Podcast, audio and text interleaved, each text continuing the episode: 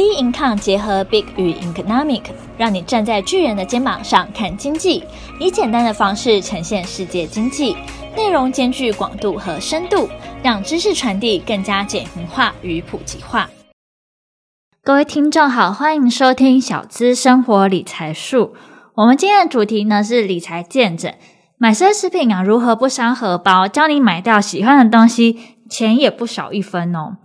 那这个呢，是是我们小资的新单元理财健诊，就把大家真实的案例啊，如何解决，然后跟大家分享。有些时候是大家的一个就是困扰所在啦。那这些案例其实也很符合很多人的状况。那理财我觉得是一个很妙的事情，稍微把钱呢换个方式处理，结果可能就会差很多。有些时候啊，更多的是呢，它会差到一间房子，一个很大的资产哦。那我们其实今天谈的案例呢，是一个二十一岁，就是硕士研究生 Olivia，就是跟我们分享的。因为她的收入来源除了爸妈给的生活费之外，还会去打工实习。那生活费都用在生活开销嘛。那主要去打工呢，就是想说要在二十五岁前买一个名牌包，认为每个女人啊都要有凸显自己格调的包包。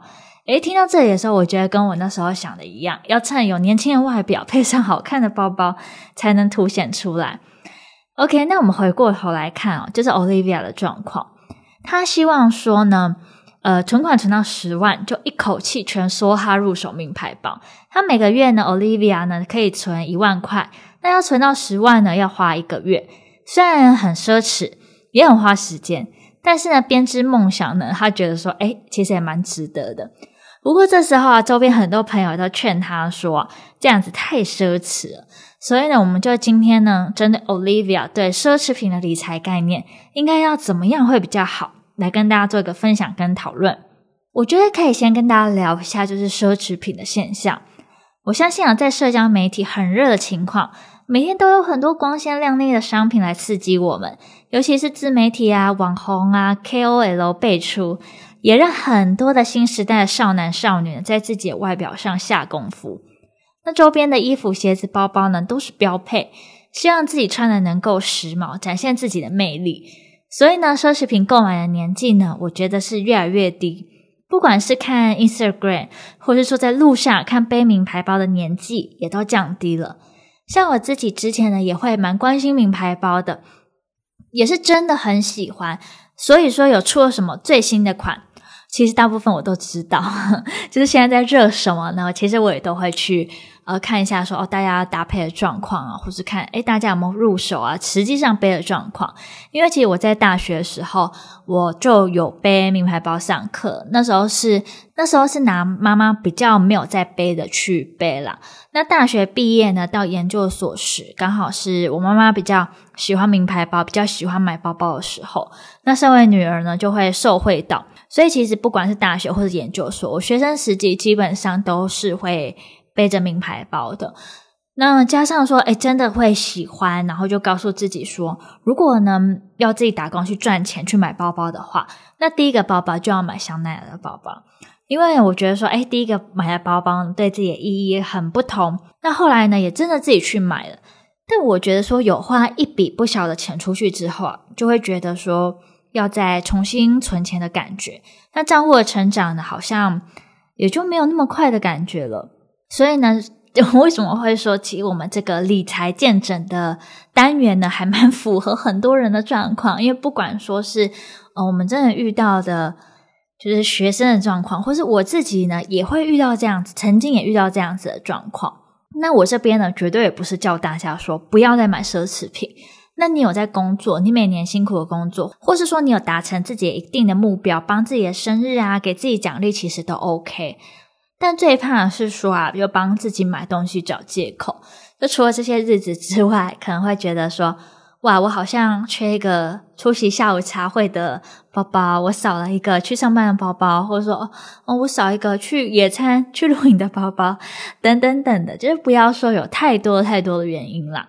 那这也是呢，就是后来我自己有检讨自己的地方，所以呢，到现在呢，我还是很爱逛社群媒体，也会很爱看说大家买了什么包包。到现在出了什么新出的包包，我还是知道，包括包包什么时候呢要涨价，我还是会注意到。那不包括说包包整体的搭配啊等等的。但是我就已经不叫没有说一定很想要拥有奢侈品的欲望这么旺盛，因为我知道说很多人可能都会有个道理，有一个借口，像是我蛮常听到的话，就会说那奢侈品很保值。其实买的话就不会说你可能像买一般小品牌的包包，或是说你路边买的包包，你买了以后，你不要那个东西整个就是丢掉，没有那个价值。但是你奢侈品包包是每年在涨价的，所以呢，你要的话就要赶紧买。但是呢，嗯，其实我们回头想了，有没有想过一件事情？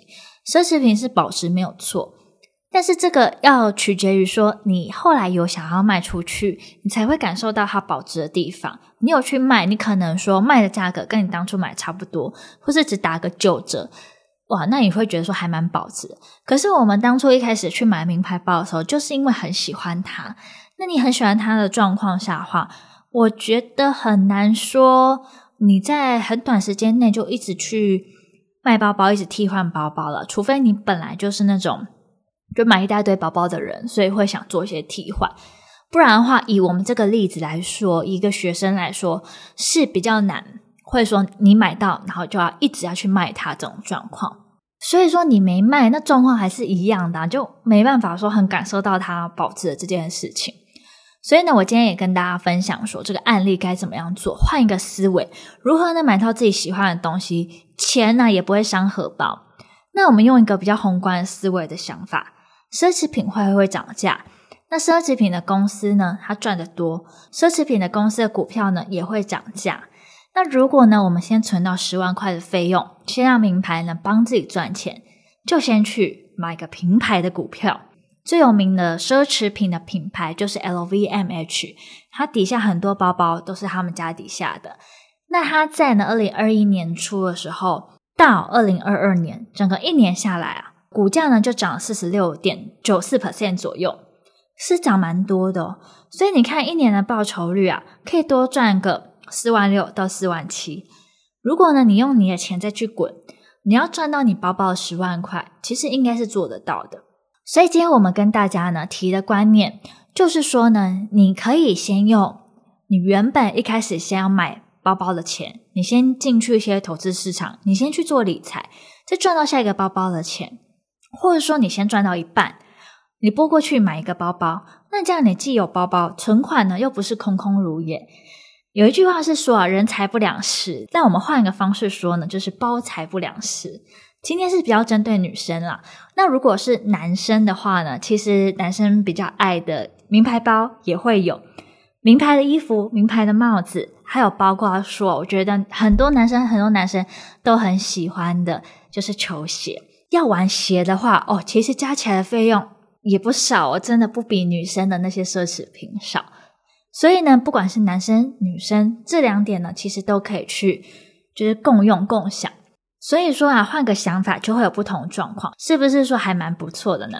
因为包包，不会因为你不买就消失，但你的钱呢，是有可能是真的就消失了。那希望我们 Be income 的粉丝啊，在买自己喜欢包包的东西的同时呢，可以多想一步。像我之前呢，也很爱买一些口红啊，或者做指甲。这个价格呢，总比 名牌包啊、名牌奢侈品的东西呢来得低了嘛。但有些时候我也会想一下，少了这些东西之后呢，自己每年会多多少钱？那累积下来呢，其实也会差很多。所以我希望说，大家可以跳脱一些普世价值、社群媒体的轰炸，有属于自己的观点了。那如果说呢，你也有点困扰，也欢迎你私讯我们，那我们也会给你一些观点或是建议。比如说啊，这阵子可能有些人也会问说，到底要不要就是先买车？就是买车这件事情到底重不重要？哎，到底呢，车子这东西是一个资产还是一个负债呢？我觉得有机会的话呢，我们也可以往这方面聊。那如果说你还有什么样的疑问的话呢，一定可以私讯我们的 IG，或是说在我们脸书，那可以留言给我们。那我们呢，下期节目见喽，拜拜。